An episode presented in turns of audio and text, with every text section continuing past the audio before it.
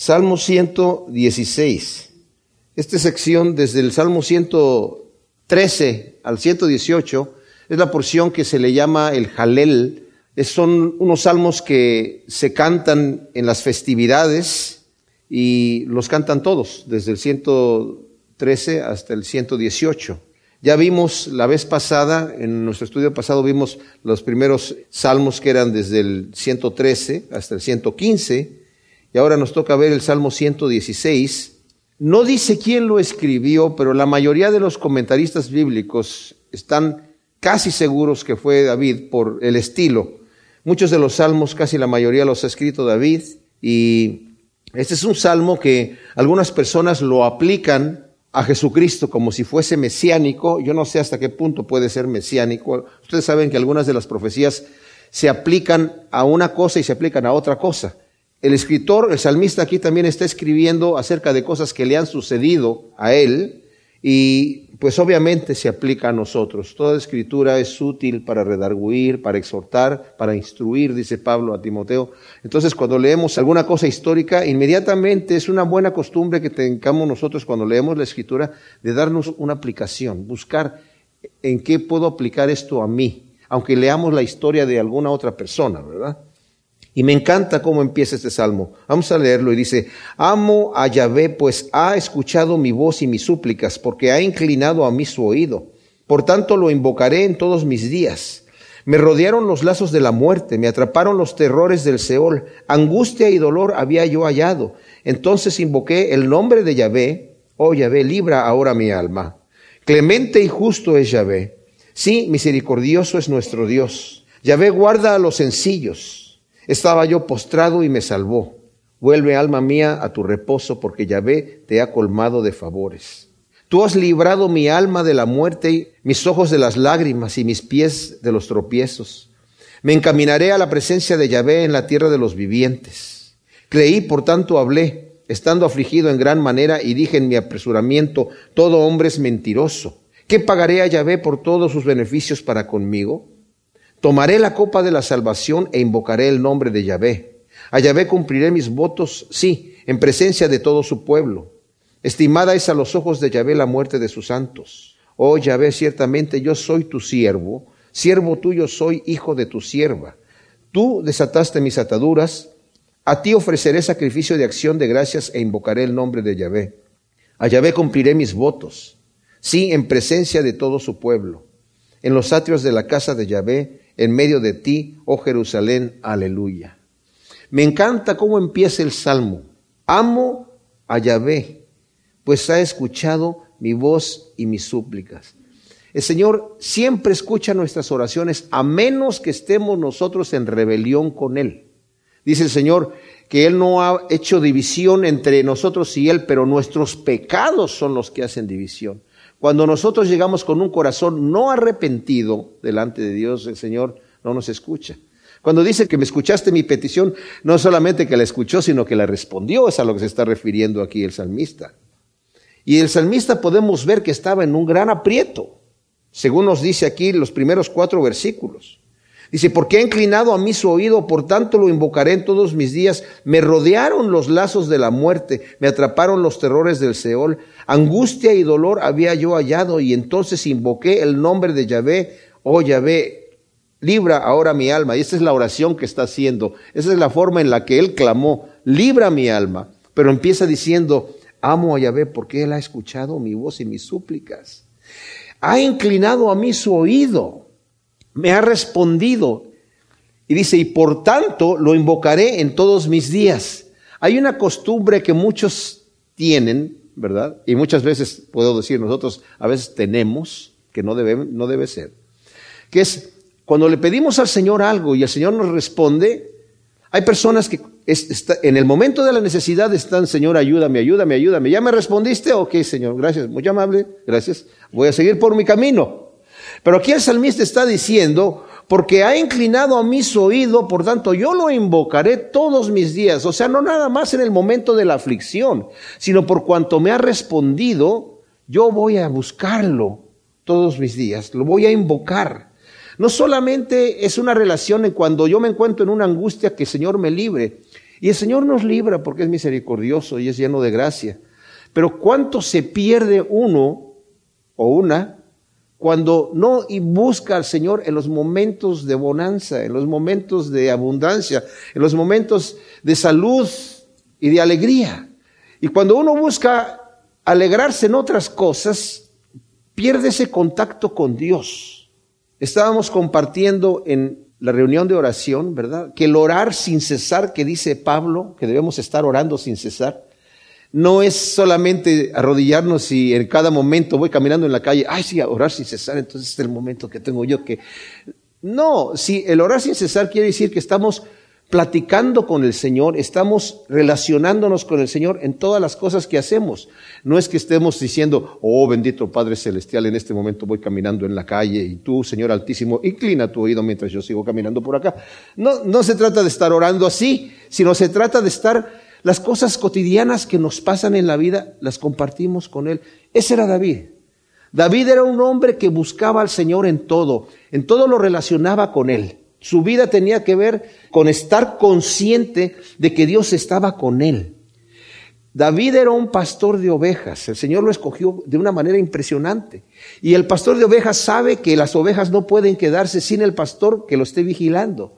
Y él tenía esa sensación de parte de Dios ya ves mi pastor y nada me faltará. Él anda conmigo. Él me anda llevando a los lugares de delicados pastos. Él me hace descansar. Incluso cuando ando en el valle de sombra de muerte, Él está conmigo.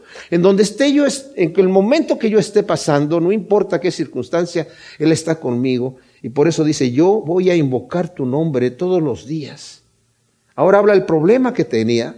Me rodearon los lazos de la muerte y me atraparon los terrores del Seol. Angustia y dolor había yo hallado. Wow. Eso nos pasa a todos. El Señor permite esas situaciones en nuestra vida, no por descuido de parte de Dios. Las necesitamos, mis amados. Nosotros necesitamos las adversidades en nuestra vida para que nos vayan fogueando.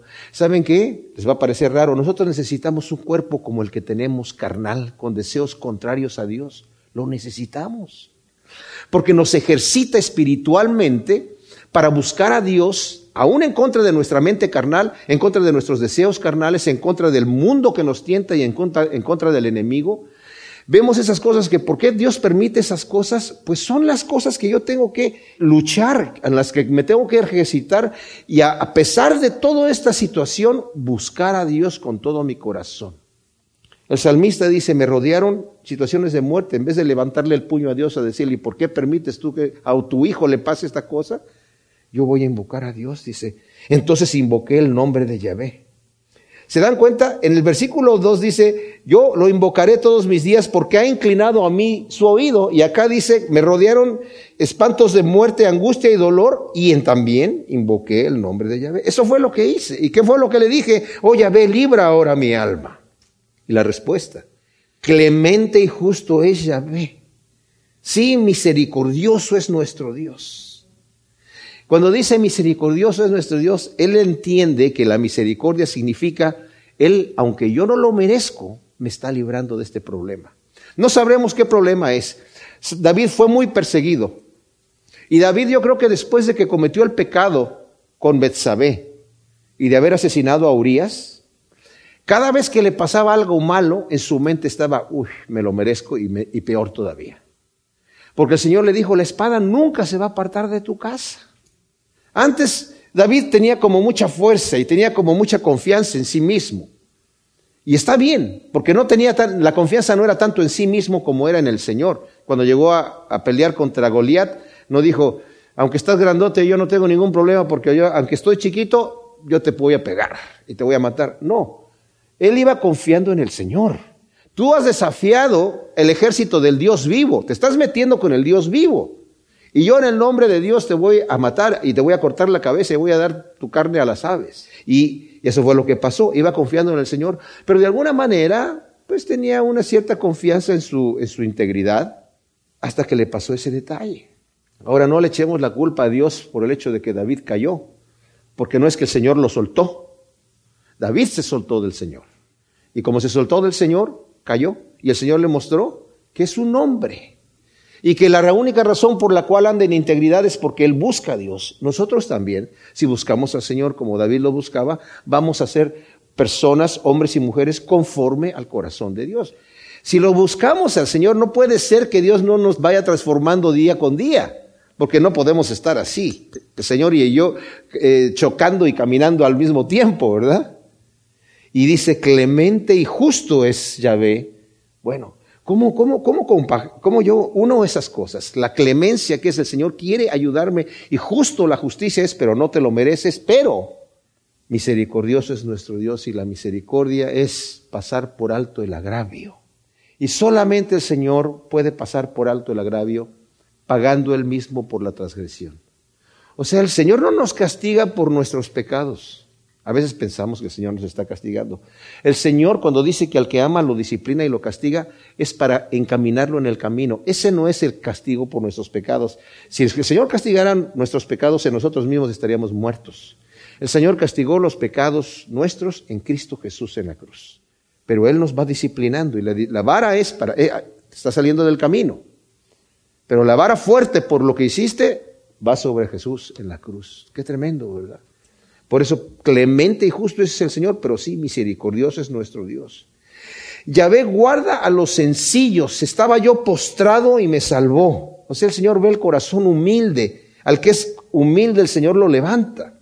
Y luego dice, vuelve alma mía a tu reposo porque Yahvé te ha colmado de favores. Cuando estamos en esas angustias, nuestra alma está agitada de tal manera que lo más insignificante se nos hace una tormenta, se nos hace un problemota, aunque no sea en sí nada importante, pero cuando estamos en angustia, las cosas más insignificantes son como rocas que nos caen encima.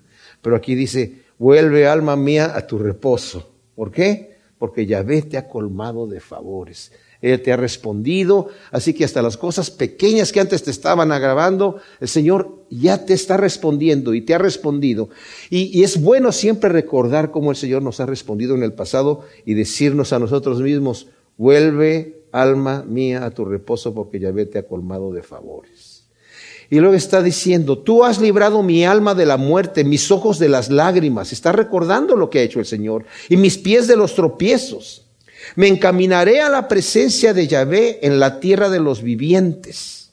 Lo va a repetir varias veces en diferentes palabras. Voy a servir al Señor, me voy a encaminar a Él, voy a hacer lo que Él quiere. Voy a estar junto al Señor. Eso lo voy a hacer aquí, en esta vida, no cuando ya esté en el cielo. Aquí, en la tierra de los vivientes, me voy a encaminar. Creí, por tanto hablé, estando afligido en gran manera. Ahora Pablo nos habla en Segunda de Corintios está hablando, y cuando está hablando acerca de los problemas que tiene con los corintios, acerca de las, dificultades que tiene y de los padecimientos que tiene, y que está padeciendo por medio del Evangelio, por causa del Evangelio, utiliza este, este versículo. Creí, por tanto hablé. Dice, como está escrito, creí, por tanto hablé. Nosotros también creemos, dice Pablo, y nosotros también hablamos, por tanto hablamos. Pero se está refiriendo a la angustia que pasa por el servicio del Evangelio y por lo tanto Pablo lo ve como un gozo. Está bien que yo sufra, el Señor me está permitiendo que yo sufra, pues lo veo como un privilegio, dice Pablo, que me permita sufrir por el Evangelio, porque la promesa ya está dada de parte de Jesucristo. Bienaventurados los que por causa de mi nombre y por causa de la justicia padecen, porque su galardón va a ser sobremanera grande. Y Pablo sabiendo eso dice, creí, por tanto hablé, ¿verdad? Estando afligido en gran manera, justamente. Y dije en mi apresuramiento, dice el salmista, todo hombre es mentiroso. Bueno, ahí no sé a qué se refiere tanto ese versículo, pero estaba leyendo un comentarista que decía, bueno, en realidad sí, no, ¿verdad? O sea, todo hombre es mentiroso, sí y no. No todo lo que el hombre dice es mentira.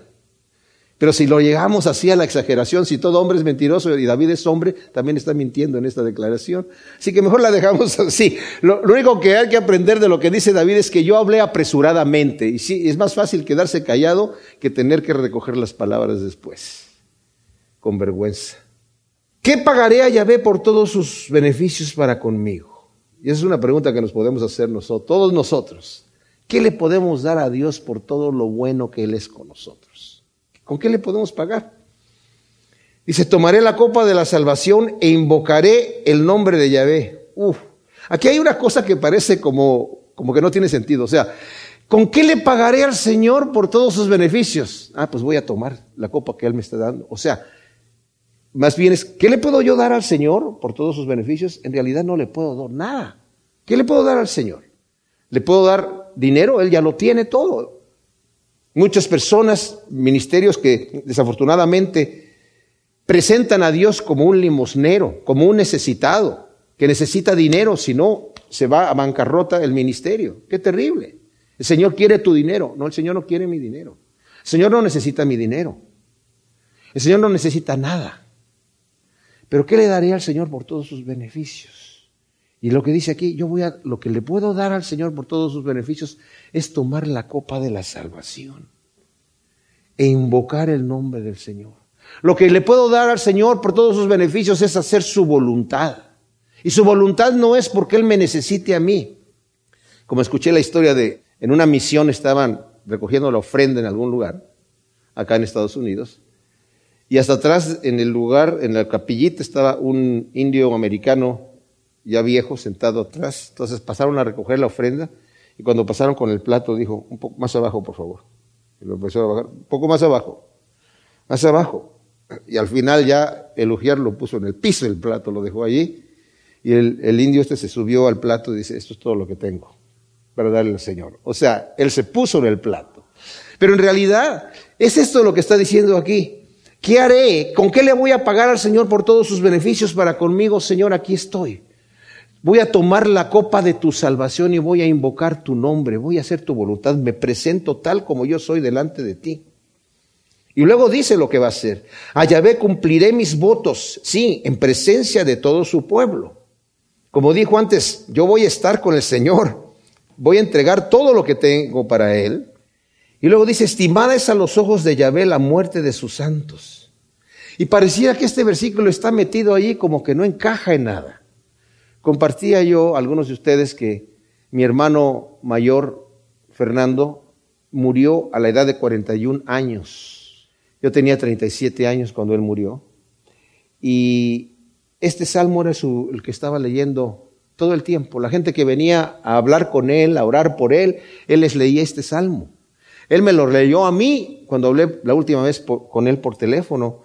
Y yo pienso, ¿cómo, ¿cómo lo vería él que tanto le interesaba mencionar este versículo? Estimada es a los ojos de Yahvé la muerte de sus santos.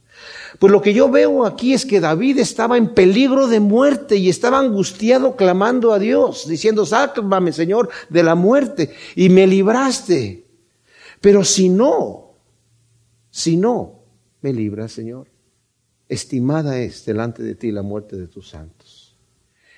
A veces citamos el versículo, yo lo he citado muchas veces sin tomar el contexto, de que para mí el vivir es Cristo y la muerte es ganancia y nos enfocamos en que la muerte es ganancia. Y la muerte es ganancia para los cristianos que tienen su esperanza en el Señor. La muerte es ganancia porque, como dice Pablo, yo preferiría estar con el Señor, que es muchísimo mejor que quedarme aquí, pero si quedarme aquí es para beneficio de la obra, no sé qué escoger entonces.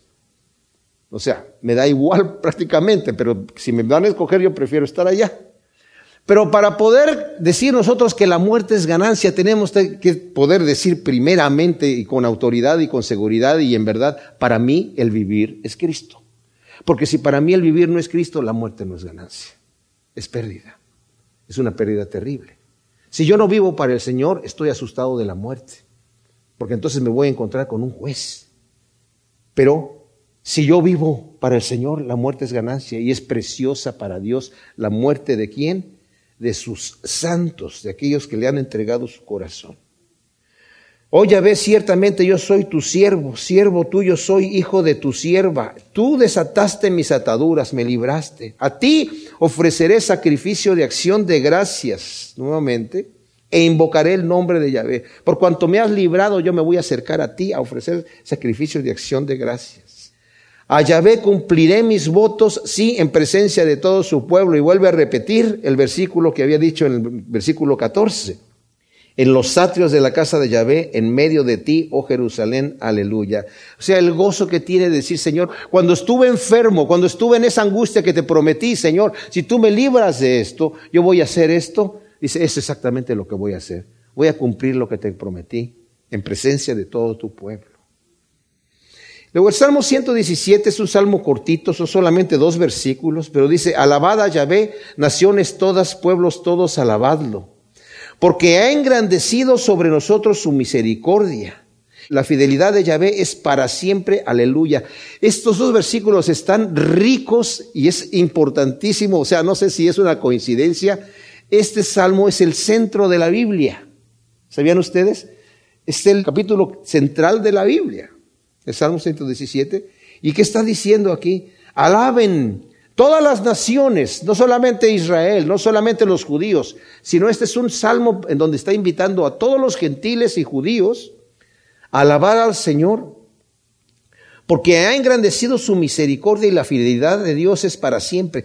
Y les digo una cosa, si el Señor fuese simplemente justo y no misericordioso y fiel en su misericordia, este mundo ya hubiera estado juzgado, ya se hubiera descargado la mano de Dios sobre nosotros, porque ciertamente el mundo se ha rebelado en contra de Dios y nosotros como iglesia, digo los cristianos en general, también nos rebelamos contra el Señor todo el tiempo, porque somos con esta naturaleza rebelde y carnal que tenemos. Si el Señor no fuese misericordioso, no hubiese engrandecido sobre nosotros su misericordia y su fidelidad para siempre, ya estaríamos muertos. Pero mis amados, necesitamos acercarnos al Señor, no de una manera cínica, para decir, bueno, entonces si el Señor es misericordioso, pues entonces voy a vivir como me dé la gana, sino en ese agradecimiento de que Dios todavía nos tiene a nosotros paciencia, y la paciencia que le tiene al mundo rebelde.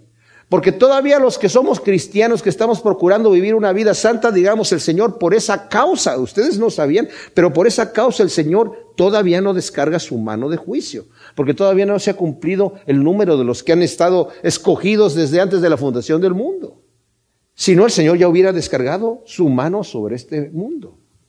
Pero va a llegar el día en donde la misericordia de Dios contra el pueblo pecador se acaba. ¿Cómo que se acaba la misericordia de Dios? ¿Tiene un límite la misericordia de Dios?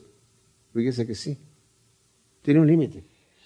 Aunque la escritura dice que es para siempre, pero es para siempre en el sentido de que a nosotros que ha tenido misericordia, con los que hemos alcanzado misericordia, es para siempre. Pero no hay gente que rechaza la misericordia de Dios. Dios ha abierto el camino. Las puertas del cielo están abiertas, pero va a llegar un momento en donde se van a cerrar. Y la gente va a querer tocar y decir, ábrenos Señor, y van a decir, no te conozco, no sé quién eres. Por eso dice la escritura, esfuérzate a entrar por la puerta estrecha, porque cuando se cierre la puerta y toques, ya no se va a abrir. Esfuérzate a entrar mientras está abierta. Mientras se dice hoy, dice Hebreos, no endurezcas tu corazón como en el día de la provocación, porque aquellos que endurecieron el corazón no entraron en el reposo de Dios. Así que ciertamente Dios ha agradecido su misericordia y su fidelidad es para siempre. Acerquémonos a Él en acción de gracias y podemos decirle al Señor, alabad a Yahvé, naciones todas, pueblos todos, alabadlo, aleluya. El Salmo 118 es el último del Jalel. El Jalel es el, el grupo de salmos desde el 113 al 118, y este es el último, que se cantaba en las festividades. Es bien interesante que este salmo sí es un salmo mesiánico. Es un salmo que habla del Mesías, aunque también está hablando el salmista obviamente acerca de sí mismo y acerca de profecías que está dando. Y es interesante notar que este, este grupo de salmos que se cantaban en las festividades, la escritura donde nos dice que después de que cantaron el salmo los apóstoles con el Señor Jesús en la Pascua, salieron, después que hubieron cantado el salmo, salieron rumbo al, huerto de Getsemaní y el Señor estaba hablando con ellos. O sea que Jesucristo cantó este salmo. Este es el grupo de salmos con sus discípulos. Y habla de Jesucristo, habla de Él. O sea, él cantó cosas referentes a sí mismo. Qué tremendo de haber sido, ¿no? Que Él esté hablando acerca de la roca que rechazaron los edificadores, que ya les había dicho el Señor a los fariseos, ¿No han oído ustedes acerca de eso? Lo vamos a ver en un momentito más. Acerca de esto que está escrito, que está escrito acerca del Mesías. El Señor siendo el Mesías. Los apóstoles que sabían que Él era el Mesías están cantando este salmo y lo ven a Él cantando el salmo. ¿Se imaginan el gozo que ha de haber sido ahí? Debe haber sido algo tremendo que están escuchando al Señor, cómo cantaba el Señor. No sé cómo cantaría el Señor, pero me imagino que ha de haber cantado impresionante pero estaban ahí cantando con, con ese, con ese eh, euforia como cantan los judíos, esa alegría, esa pasión, cantando estos salmos y el Señor cantando acerca de sí mismo y los discípulos cantando acerca del Señor y sabiendo que Él está ahí enfrente de ellos. Qué tremendo. Uf. Dad gracias a Yahvé porque Él es bueno, porque para siempre es su misericordia. Diga ahora Israel que para siempre es su misericordia. Diga ahora la casa de Aarón que para siempre es su misericordia. Digan ahora los que temen a Yahvé que para siempre es su misericordia. Fíjense, cuatro veces aquí en estos cuatro versículos repiten, para siempre su misericordia. Cuando lleguemos al Salmo 136, 26 veces se dice, dice una parte del cada versículo empieza a decir, alabar al Señor porque Él es bueno, porque para siempre su misericordia. Y continúa diciendo porque Él ha hecho esto, y porque para siempre su misericordia. Es un salmo que estaba diseñado para que el estribillo de para siempre su misericordia fuese cantado por el pueblo y la otra parte por los sacerdotes que lo estaban cantando. Tiene 26 versículos y 26 veces dice que para siempre su misericordia. Aquí cuatro veces lo dice. Lo dice cuatro veces. Como dije, la misericordia del Señor para siempre para aquellos que han alcanzado misericordia. Porque para el pecador que no alcanza misericordia, pues no la alcanza. Por eso dije yo, aunque es para siempre, es limitada para el que la alcanza. Pero la puerta está abierta para todo aquel que la quiera tomar. La puerta está abierta. Dad gracias a Yahvé porque Él es bueno.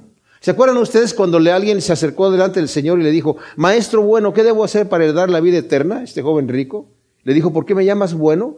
No hay ninguno bueno sino Dios. Y no se refiere a bueno en el sentido de que no, no haga bien una persona. Cuando se dice que Él es bueno, se está refiriendo a la bondad de Dios, es suprema, perfecta, pura.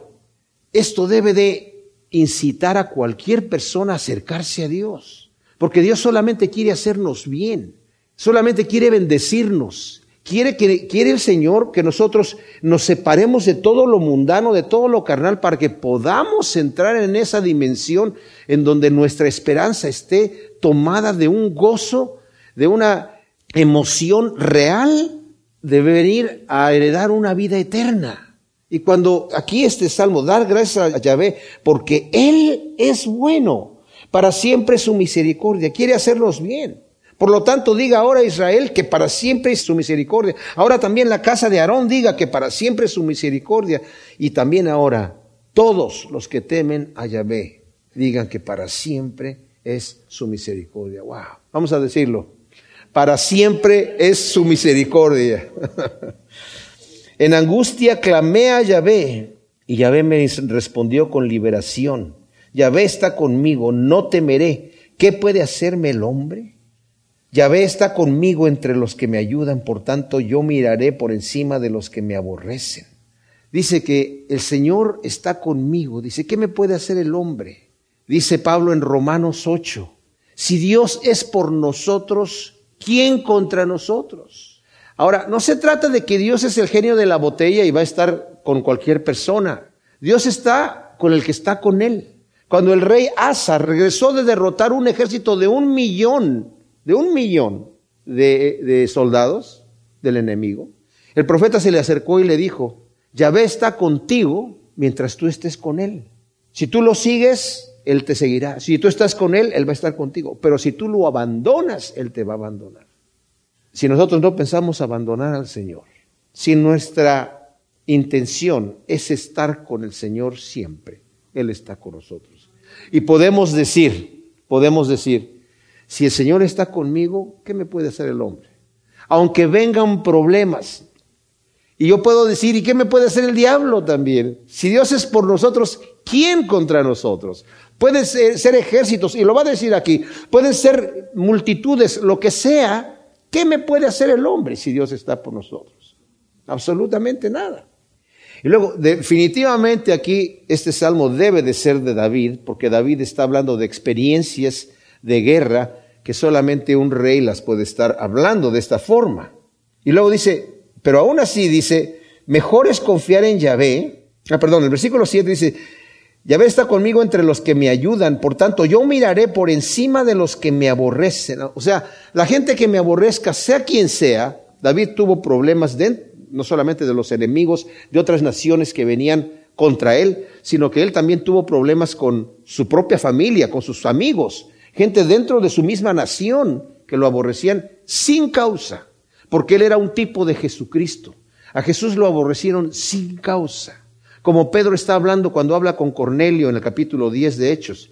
Jesús que anduvo por allí sanando enfermos y haciendo bien, haciendo bien. No hizo mal a nadie, no dañó a nadie. Declaró la hipocresía de los fariseos, sí, pero para que se arrepintieran. Unos cuantos sí se arrepintieron, pero la mayoría no. El Señor declara nuestra hipocresía para que nos arrepintamos, declara nuestra carnalidad para que nos arrepintamos. La luz vino al mundo y si los hombres aman más las tinieblas que la luz, entonces caen en condenación. Se esconden de la luz. Pero el que trae su vida a la luz, la trae como dice Isaías en capítulo 1. Venid, dice el Señor, y entremos a cuentas. Ay, pues Señor, sí, yo tengo el libro de las cuentas, tú no sabes cuáles son. Pero vamos a entrar a cuentas.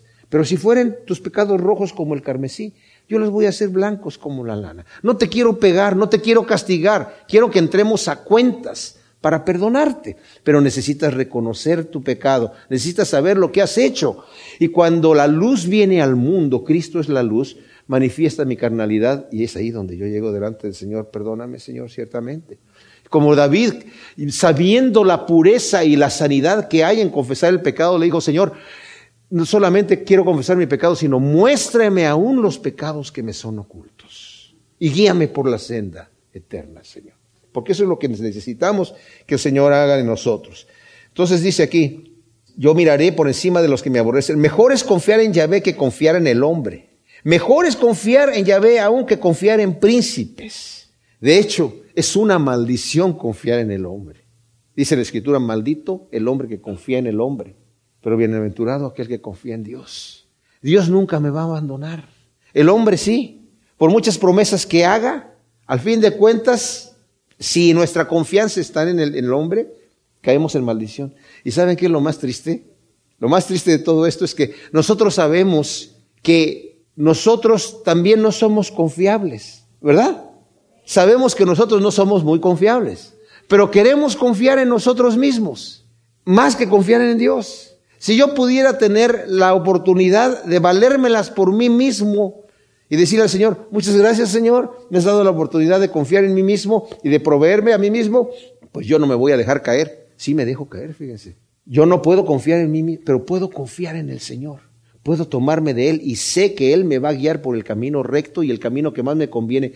Mis amados, Dios no va a sacar nada de mí ni de ti. No quiere sacar nada de mí ni de ti. Él no necesita nada de mí ni de ti. Solamente quiere bendecirnos. Él nos hizo para bendecirnos. Cristo murió en la cruz, esto es impresionante, para darnos herencia, para hacernos herederos de todas las cosas. Para eso vino Cristo a morir en la cruz. Para eso nos hizo Dios, para eso hizo el universo y nos puso aquí, para venir a pagar por nuestros pecados y darnos una herencia eterna. ¿Cómo no vamos a poder confiar en Él? Si confiamos en nosotros, nosotros nos, deshacemos en un, en un momento, nos destruimos. Todas las naciones me rodearon en el nombre de Yahvé, ciertamente las destruiré. Me rodearon, sí me rodearon, pero en el nombre de Yahvé ciertamente las destruiré. Me rodearon como abejas, se enardecieron como fuego de espinos, pero en el nombre de Yahvé ciertamente las destruiré. Aquí vemos un lenguaje de David tremendo. Esto es como si se lo estuviera hablando a, a Goliat. Me rodearon las naciones, las voy a destruir. Hicieron planes conmigo, como abejas me rodearon, yo las voy a destruir, ya les dije que las voy a destruir, las voy a destruir. No está confiando en sí mismo, está confiando en el Señor. Porque ya dijo, si Dios está conmigo, ¿a qué voy a temer? Si Dios está conmigo, no voy a temer al hombre. Cuando David tomó la piedra para matar al gigante, no dijo, este, este gigante no sabe el tino que yo tengo con la onda. ¿Verdad? No, sino confiando en el Señor, tiró la piedra. ¿Verdad? No confió en la piedra ni en la onda, en la buena onda que traía. sino que confió en el Señor que dirigió la piedra a la cabeza del gigante y sabe David que puede confiar en el Señor. Dice, fui empujado con violencia para que cayera, pero me ayudó Yahvé. Mi fortaleza y mi cántico es Yahvé. Él ha venido a ser mi salvación. ¿Saben qué yo veo aquí en esto de las naciones, declarando David como él dice, aunque me empujaron con violencia, yo veo aquí algo bastante eh, mesiánico. Al Señor lo empujaron con violencia, lo clavaron en la cruz con violencia. Pero me ayudó Yahvé, mi fortaleza y mi cántico es Yahvé, Él ha venido a ser mi salvación. En los postreros tiempos, en el después del milenio, nos dice Apocalipsis, después de que se termine todo, ustedes saben que en el milenio va a ser un momento en donde Satanás va a ser atado por mil años, nos dice la escritura ahí, y Jesucristo va a venir a la tierra a reinar, y van a venir sus santos con Él a reinar. Pero va a haber naciones de hombres, o sea que va a haber una mezcla de personas que ya tienen cuerpos glorificados y gente que, humanos que están viviendo aquí, que están siendo gobernados por los santos y por el Señor, que va a estar gobernando en Sión, en, Israel. Desde ahí va a estar, ahí va a estar como la, cabeza del gobierno mundial, gobernado el Señor, el mundo. Pero como Satanás va a estar atado por mil años, las naciones van a estar sometidas. No obstante, van a estar sometidas a la fuerza, con vara de hierro, dice la Escritura. Y después de ese tiempo, nos dice Apocalipsis, el diablo va a ser soltado. Dice aquí, cuando los mil años se cumplan, Satanás será suelto de su prisión y saldrá a engañar a las naciones que están a los cuatro ángulos de la tierra, a Gog y a Magog, a fin de reunirlos para la batalla cuyo número es como la arena del mar. O sea, esta gente que ha estado sometida a la fuerza van a rodear al Señor como abejas, justamente lo que estamos leyendo aquí. Yo veo el, esa, esa escritura la veo cumplida en este evento que también es profético. Y subieron sobre la anchura de la tierra y rodearon el campamento de los santos y la ciudad amada, pero descendió fuego del cielo y los devoró. Y el diablo que los engañaba fue arrojado al lago de fuego y azufre, donde también están la bestia y el falso profeta, y serán atormentados día y noche por los siglos de los siglos. Entonces yo veo ahí un cumplimiento de esta escritura que también está profetizada aquí en este Salmo 118. Y qué tremendo. Están cantando esto en cada festividad. Y saben que es en relación al Mesías y lo está cantando el Señor también. Qué tremendo. Voz de júbilo y de salvación hay en las tiendas de los justos. La diestra de Yahvé hace proezas. La diestra de Yahvé está levantada en alto. La diestra de Yahvé hace proezas. No moriré, sino que viviré y contaré las obras de Yahvé. Ahora aquí habla David, esto no tiene nada que ver con, el Señor, pero dice, me castigó severamente Yahvé, pero no me entregó a la muerte. O sea, el Señor me permitió estar en, angustia, pero no me entregó a la muerte. Y tanto el salmista como nosotros sabemos que esta vara de corrección que viene de parte de Dios es solamente para fortalecernos espiritualmente. Abridme las puertas de justicia y entraré por ellas y alabaré a Yahvé. Esta es la puerta de Yahvé por ella entrarán los justos. Dice el Señor en Juan, yo soy la puerta de las ovejas. El que por mí entrare a tener vida. Y el que no entra por mí, el que entra por otro lado es ladrón y salteador. Él es la puerta. Él es la puerta de justicia. Él es el que me da a mí, me imputa su justicia. Y cuando yo digo voy a entrar, ábranme las puertas de justicia, acérquenme a Jesús. Él, es mi puerta. Entraré por ellas y alabaré a Yahvé. Esta es la puerta de Yahvé. Por ella entrarán los justos. Te alabaré porque me has oído y has venido a ser mi salvación, Señor Jesús. Yo le, le, añado ahí, por favor. Porque luego dice, la piedra que desecharon los edificadores ha venido a ser cabeza del ángulo. De parte de Yahvé es esta, o sea, la piedra. Algunas de sus eh, Biblias dice, es esto, pero es, eh, bueno, es lo mismo, pero la piedra es, viene de parte de Dios, que, que es Jesucristo que viene de, arriba, como él decía, y es admirable ante nuestros ojos. Ahora el Señor habla de esto, como les dije yo, en Mateo capítulo 21, a partir del versículo 33, el Señor está hablando una parábola acerca de unos labradores malvados y Él les hace ver a los eh, fariseos que ellos son los labradores malvados que mataron a los enviados del dueño de la viña, que era un símbolo de los profetas, y que al final mataron al hijo del dueño de la viña. Y sabían que les estaba hablando esa parábola acerca de ellos y se molestaron. Pero les dijo, cuando les dice, ya que mataron estos labradores a los siervos y al hijo, le dice, eh, cuando venga pues, dice el versículo 40, el señor de la viña, ¿qué hará aquellos labradores? Y le respondieron, a los malos los va a destruir atrozmente y arrendará la viña a otros labradores que pagarán los frutos a sus tiempos. Jesús les dice, ¿nunca leísteis en las escrituras la piedra que desecharon los edificadores? Esta se ha convertido en la piedra angular, de parte del Señor se hizo esta y es maravilloso a nuestros ojos. Por eso os digo que el reino de Dios será quitado de ustedes y será dado a un pueblo que produzca los frutos del reino. ¡Wow! O sea, les está hablando de este salmo. Cuando dice, ustedes no han leído las escrituras, pues como que no las han leído si los cantan en cada fiesta. ¿Y a qué se refiere? Pues había una historia, yo no sé si era real, que cuando estaban construyendo el templo de Salomón, las piedras, de acuerdo a la ley que le dio, el mandato que le dio el Señor a Salomón, que las piedras se deberían cortar en un lugar aparte, de manera que cuando estaban haciendo el templo no se oía ningún cincel, ningún martillo, ninguna herramienta. Las piedras venían perfectamente bien cortadas como las piedras de las pirámides y ensamblaban una con la otra sin necesidad de, mezcla o de cemento, de ninguna cosa, de un pegamento para la estructura, ensamblaban perfectamente bien. Y la historia eh, es que habían enviado una piedra que la recibieron y las piedras venían numeradas y esta no traía número y de repente, bueno, la dejaron por ahí porque no encajaba en ningún lado. Y siguieron construyendo y como la construcción se llevaba años, cuando al final ya te habían terminado y faltaba la última piedra, mandaron decir allá donde cortaban las piedras, nos falta la piedra principal. Tráiganla para que podamos empezar la fiesta. Y dijeron, pues ya la mandamos. Pues no la tenemos, la mandamos hace muchísimo tiempo. Y por ahí alguien se acordó, ah, una piedra que no encajaba en ningún lado, creo que la echamos ahí entre las plantas y la encontraron y esa era la piedra angular.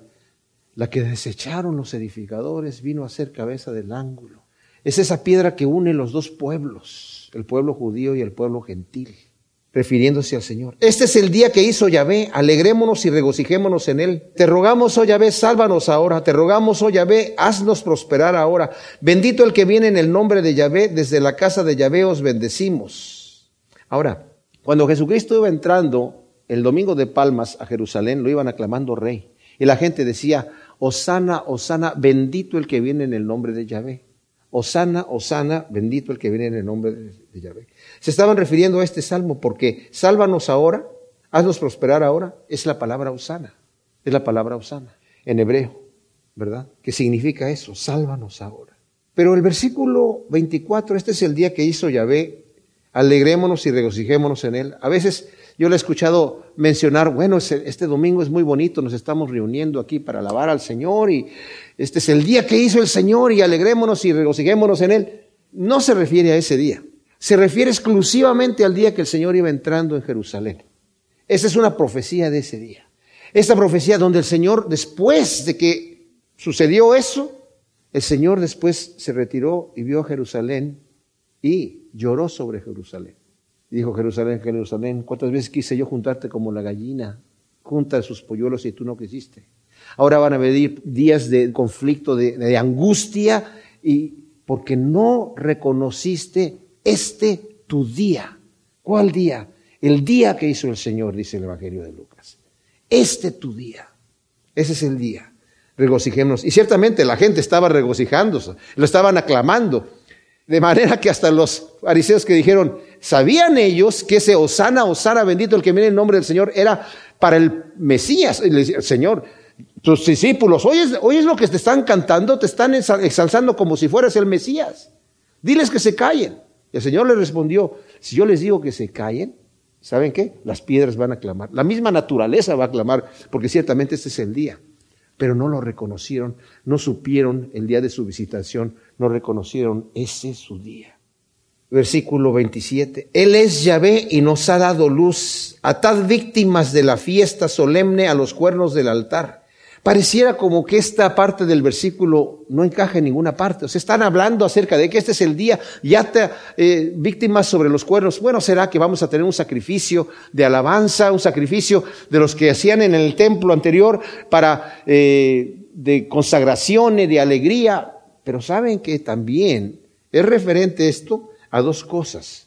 Una, a que nosotros no, somos, nos atamos allí y nos pegamos al Señor que la leí en algunos comentarios, pero una que sí me impactó es que el Señor fue la víctima, la víctima por nuestros pecados, la víctima para que nosotros podamos cantar y decir con seguridad, bendito el que viene en el nombre del Señor, para, para que nosotros podamos decirlo con alegría, salva ahora.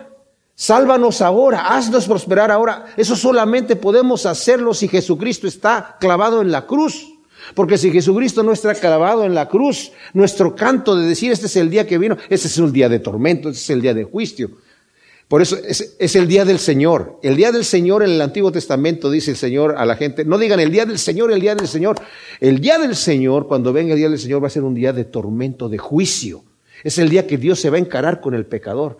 Pero nosotros, mis amados, que hemos recibido a Cristo como nuestro Salvador, cuando nos enfrentemos con el Señor va a ser para recibir la corona de la vida.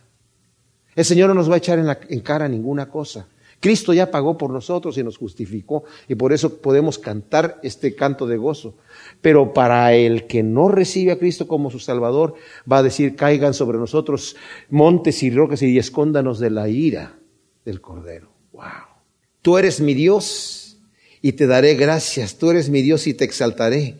Dad gracias a Yahvé porque Él es bueno, porque para siempre es su misericordia. Termina en un tono de felicidad. ¿Tenemos que ponernos en cuentas con el Señor? Pongámonos a cuentas. No dejemos para más tarde arreglar cuentas con el Señor. Él es bueno, para siempre es su misericordia. Así que debemos aprovechar el momento que el Señor nos dice hoy. Mientras está la puerta abierta, entremos por las puertas de justicia.